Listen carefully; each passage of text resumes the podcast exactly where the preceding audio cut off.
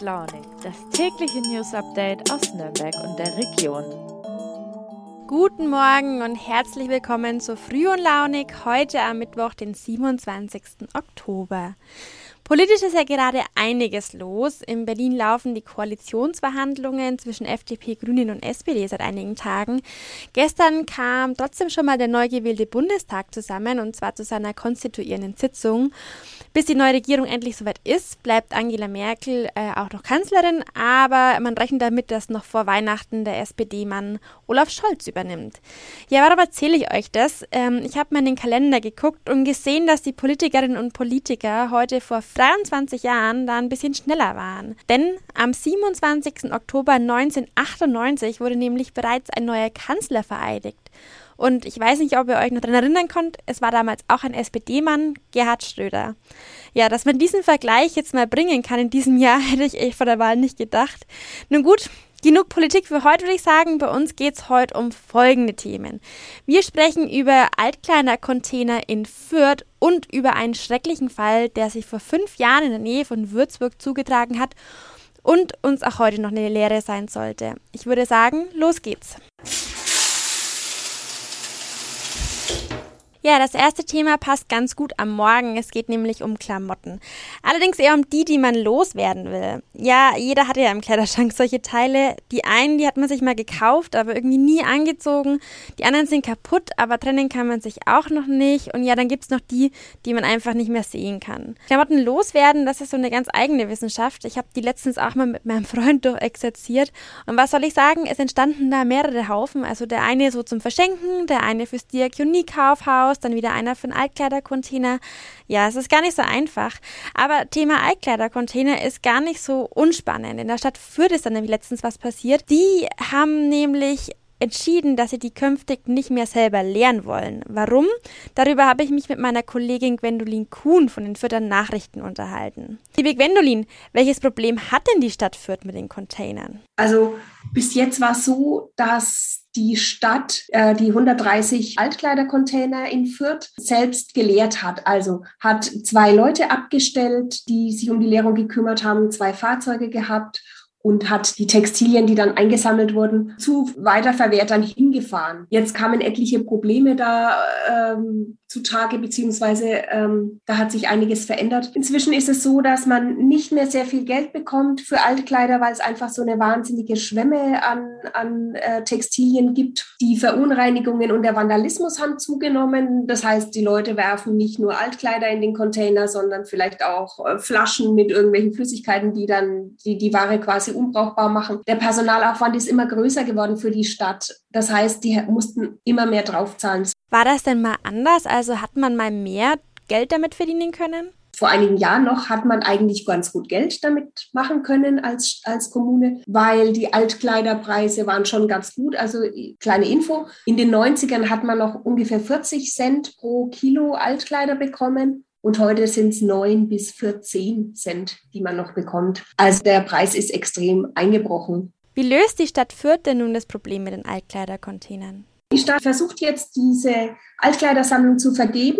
Das heißt, die Stadt behält zwar die Container, aber für, für die Sammlung wird ein externes Unternehmen zuständig sein, sodass man dann auch einfach ähm, Personal- und Fahrzeugkosten und sowas spart. Erklärst du mal kurz, wie funktioniert denn die Altkleiderverwertung überhaupt genau? Diese Altkleiderverwertung, die funktioniert in der Regel so, dass die Kleidung, die noch gut ist und noch verwendet werden kann, also die man noch anziehen kann, dass die nach Südosteuropa sehr häufig oder auch nach Afrika äh, verschifft wird, äh, verschafft wird und äh, dort einfach weitergetragen wird. Und ein äh, der Rest, der, naja, so noch halb in Ordnung ist, da werden dann zum Beispiel Putzlappen draus gemacht oder in, also in, in, in irgendeiner Form recycelt. Und was gar nicht mehr so richtig verwendbar ist, das wird inzwischen zu Dämmmaterial. Und weil aber leider die Klamotten oft nicht mehr gut verwertbar sind, also da habe ich nochmal eine Zahl, in den 2000ern waren ungefähr 60 Prozent der gesammelten Textilien noch verwertbar und heute sind es ungefähr noch 35 Prozent. Das hat eben mit diesen Verunreinigungen zu tun, dass die Leute halt auch irgendwelchen Abfall in die Container werfen, aber auch weil die Klamotten immer kurzlebiger werden und von immer schlechterer Qualität sind, sodass die sich quasi gar nicht wiederverwerten lassen. Welche Alternativen zu Containern gibt es denn? Also es lohnt sich eigentlich immer, die dann zum Gebrauchtwarenhof zu bringen. Dort gibt man die ab und die werden für wenig Geld weiterverkauft an, an Leute, die jetzt vielleicht da auch sich nicht keine großen finanziellen Sprünge machen können. Das ist eigentlich eine, eine sehr gute äh, Variante, aber halt wirklich gut erhaltene Sachen. Man kann auch im Second-Hand-Laden Sachen verkaufen oder man kann natürlich auch zu einem Flohmarkt gehen. Beziehungsweise was auch wirklich nett ist und Spaß macht, ist, wenn man einfach ein paar Freundinnen zusammentrommelt und sagt, Mensch, bringt jeder fünf, fünf Sachen mit und dann ähm, gibt so einen Klamottentausch quasi und der eine findet vielleicht oder die eine, ein Teil hat sich satt gesehen dran und die andere sagt, Mensch, das ist ja toll, das ziehe ich noch ein bisschen an. Gedanken könnte man sich aber auch schon eigentlich machen, wenn man Kleidung kauft, äh, dass man auch einfach ein bisschen drauf schaut, dass man nicht das Allerbilligste nimmt und den letzten Schrei und man vielleicht schon im Geschäft weiß, naja, eine Saison und dann, dann wandert es wieder in irgendeine Tonne oder zieht man es einfach nicht mehr an, sondern dass man einfach drauf schaut, dass man nicht das Allerbilligste nimmt und vielleicht braucht man auch nicht 20 T-Shirts, vielleicht kauft man dann lieber zwei, die hochwertiger sind und von denen man länger was hat, weil ja auch ähm, Kleidung einfach wahnsinnig viel Ressourcen verbraucht. Also die Herstellung von Kleidern ist sehr ressourcenaufwendig. Das heißt viel Wasser, viel Strom. Kann man einfach auch mal dran denken.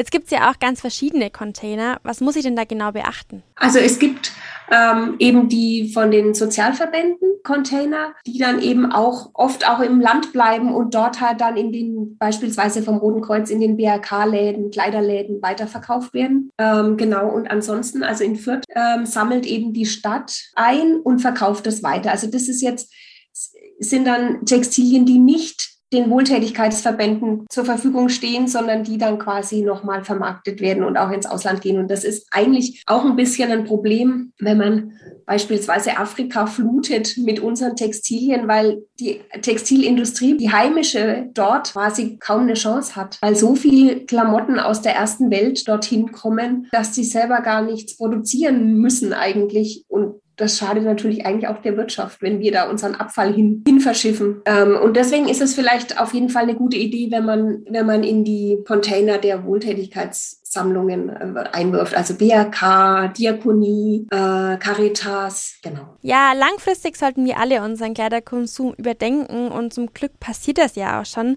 Second-Hand-Shopping wird immer beliebter. In den letzten Jahren hat man schon deutlich gespürt und ich muss sagen, mir gefällt es auch eindeutig besser. Als nächstes sprechen wir über ein Gerichtsverfahren, das derzeit in Würzburg läuft. Dahinter steckt eine echt schlimme Geschichte, und zwar die von Theresa Stahl. Sie war 20 Jahre alt, als sie getötet wurde. Ihr hört schon, es wird leider wieder etwas dramatischer und daher auch hier die Warnung, für wen das Thema Tod in der Früh noch ein bisschen zu heftig ist, dann hebt euch doch den Rest des Podcasts für den Nachmittag auf oder schaltet morgen wieder ein. Ja, auch wenn der zweite Tag in Folge mit sehr düsteren Themen weitergeht, ich finde, Theresas Geschichte muss erzählt werden. Denn es geht hierbei auch um Fahren unter Alkoholeinfluss und das ist leider ein alltägliches Thema. Das habe ich auch in unserer Online-Redaktion immer mitbekommen. Da trudeln immer die ganzen Polizeimeldungen ein und da war es tatsächlich immer wieder ein Thema, dass Menschen unter Alkoholeinfluss gefahren sind. Zurück zu Theresa. Im April 2017 war sie mit ihrem Freund auf einer Geburtstagsparty unterwegs in einer Disco in Würzburg. Ein Bekannter hat die beiden dann äh, mit nach Hause genommen, allerdings musste der ein bisschen woanders hin und hatte sie das letzte Stück dann heimlaufen lassen auf einer Landstraße. Das Ganze war um drei Uhr nachts. Theresa und ihr Freund liefen auf der Straße und plötzlich kam ein Auto und hat Theresa überfahren. Die Täter fuhren einfach davon und ließen Theresa schwer verletzt zurück. Sie wurde dann ins Krankenhaus gebracht und lag sechs Tage lang im Koma. Am 28. April 2017 musste man die Geräte abschalten und Theresa war tot. Der Fahrer des Autos war Niklas H. Kurz vor der Tat war er noch auf einem Weinfest feiern. Ja, und bei der Tat hatte er drei Promille. Und das in einem vollbesetzten Auto auf der Landstraße nach Untereisenheim. Eigentlich ist diese Geschichte schon schlimm genug. Die erste Gerichtsverhandlung setzte aber nochmal etwas drauf. Darüber habe ich mich mit meiner Kollegin und Gerichtsreporterin Ulrike Löw unterhalten. Der Todesfahrer Niklas H. stand ja bereits im Jahr 2019 vor Gericht. Sein Urteil 5000 Euro Geldstrafe und ein Jahr Fahrverbot. Eine total milde Strafe eigentlich dafür, dass ein Mensch gestorben ist. Wie kam es denn zu diesem Urteil? Ja, die Strafe war tatsächlich so mild, dass sie bundesweit für große Empörung gesorgt hat und eine Debatte losgegangen ist. Und zwar darüber, ob es denn so ist, dass man nur betrunken genug sein muss, um sozusagen Narrenfreiheit zu genießen. Der juristische Hintergrund ist, dass ähm, der Angeklagte Niklas H. als schuldunfähig galt, eben weil er zum Tatzeitpunkt fast drei Promille hatte, sich nicht mehr steuern konnte. Und wer sich nicht mehr steuern kann, handelt ohne Schuld. Und wer ohne Schuld handelt, kann nicht bestraft werden. So sieht das Gesetz vor. Die Frage war allerdings, ob er sich wirklich nicht mehr steuern konnte. Für den Vater von Theresa war das Urteil ja ein Schlag ins Gesicht und es hat auch bundesweit für Empörung gesorgt. Ähm, du hast mit Theresas Vater gesprochen. Wie geht er denn mit seiner Trauer um? Ja, die Familie, der Vater ist natürlich fix und fertig, das kann man sich ja ganz gut vorstellen und nachvollziehen. Aber die Familie versucht auch seit diesem schrecklichen äh, Verkehrsunfall dieser Trauer, die sie eben haben, mit einer Initiative zu begegnen. Die haben sie selber ins Leben gerufen, nennt sich gegen Alkohol am Steuer. Sie haben dazu eine Internetseite, die genauso heißt, ins Leben gerufen und drucken Aufkleber. Die, auf diesen Aufklebern ist ein kleines Symbol, nämlich ein Pfeil. Und der hat auch tatsächlich eine Geschichte. Die Theresa selbst hat nämlich diesen Pfeil als kleine Tätowierung an ihrer linken Ferse getragen und sollte ihr Lebensmotto abbilden, immer nach vorne blicken. Aber man kann das jetzt hier in dem Gerichtsverfahren ganz gut nachvollziehen. Wenn eine Familie nach vorne blicken will, muss er ja erstmal verstehen, was in der Vergangenheit eigentlich passiert ist. Du hast ja auch schon erklärt, dass der Niklas H. deshalb so milde bestraft wurde, weil ihn ein Psychiater eben als schuldunfähig eingestuft hat. Inzwischen stellt man das aber in Frage. Wieso denn? Genau. Also es ist so, dass es zahlreiche Zeugen gibt, die im Lauf des Abends sehr viel beobachtet haben. An dem Abend war in der Gegend ein Weinfest und der Niklas H. hatte dieses Weinfest besucht. Und gegen ein Uhr, da war dann auch das Weinfest längst vorbei, ist er mit seinem Auto auf einem Parkplatz unterwegs gewesen und Golf und hat auf diesem Parkplatz so rumgedriftet. Also hat sich in die Kurve gelegt und mit den Reifen so Donuts ins Erdreich reingefahren. Das haben zahlreiche Zeugen gesehen. Und kurz danach ist dann dieser schreckliche Unfall. Und so konnte man sich natürlich schon fragen, wie das eigentlich funktioniert, dass er, der eben da so kunstvoll Kreise in das Erdreich reinfährt, wie der kurz danach aufgrund von einem Rausch vollkommen schuldunfähig sein kann. Das passt ja rein logisch nicht zusammen. Und dieses Gutachten, dieses erste Gutachten von dem Psychiater hat dann eben dazu geführt, der Psychiater sagte, der sei nicht fähig gewesen, dich zu steuern, dass die Richter gesagt haben, na dann war er schuldunfähig. Die Familie hat der Berufung gegen das Urteil eingelegt und aktuell wird auch darüber noch verhandelt. Jetzt gibt es ein neues Gutachten. Was sagt das denn aus? Man muss sich mal so vor Augen halten, warum es überhaupt Gutachten in Strafprozessen oder auch in Zivilprozessen gibt. Die Richter sind ja nur Juristen in Gänsebeinchen gesprochen. Das heißt, wenn die über Verkehrsunfälle oder über ärztliche Fehler oder über Baumängel zu befinden haben, dann fehlt ihnen ja dafür das Fachwissen. Und deshalb gibt es eben Gutachter. Wenn jetzt so ein Gutachten abgegeben wird, können die Richter nicht einfach da einen Haken hintersetzen und ihr Urteil genau so fällen, wie das das Gutachten beschreibt, sondern sie müssen prüfen, was in diesem Gutachten drinsteht. Und urteilen müssen es letztlich selbst. Das erste Gutachten hatte das Amtsgericht in so einem Hauruck-Verfahren quasi einfach übernommen und nicht geprüft. Die hätten natürlich ein zweites Gutachten in Auftrag geben können. Und das hat das Landgericht gemacht, weil genau dieser wenig logische Punkt, wie der Niklas H. erst auf einem Parkplatz da enge Kreise drehen kann und kurze Zeit später alkoholbedingt sturzbetrunken überhaupt nicht mehr in der Lage gewesen sein soll, sich zu steuern, um genau diesen Punkt zu hinterfragen.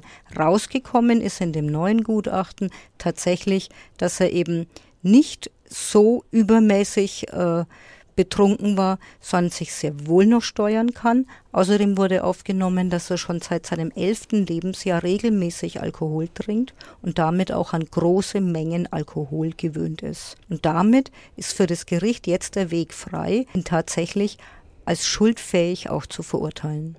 Jetzt kam es ja während dieser Neuauflage des Prozesses zu einer anderen Sache. Da hat sich eine Zeugin bei der Polizei gemeldet und die hat ja ein ganz anderes Bild von dem Vorfall gezeichnet. Was hat die denn erzählt? Das war wirklich total spektakulär. Die hat nämlich von der Geburtstagsparty erzählt, auf der sie selber nicht war, aber von der sie gehört hat über zwei Ecken.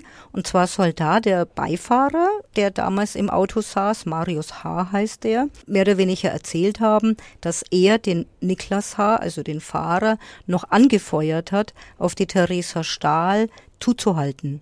Also fahr sie um, soll er gesagt haben. Und wenn das sich bewahrheitet, dann hätte der Marius H.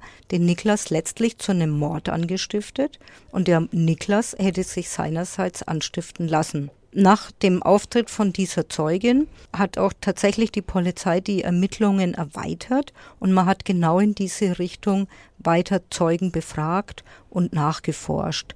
In der Konsequenz sind dann beide junge Männer, sowohl der Marius als auch der Niklas, in U-Haft gelandet. Der Marius, weil der Verdacht Anstiftung zum Mord auf ihm lastete und der Niklas als mutmaßlicher Mörder.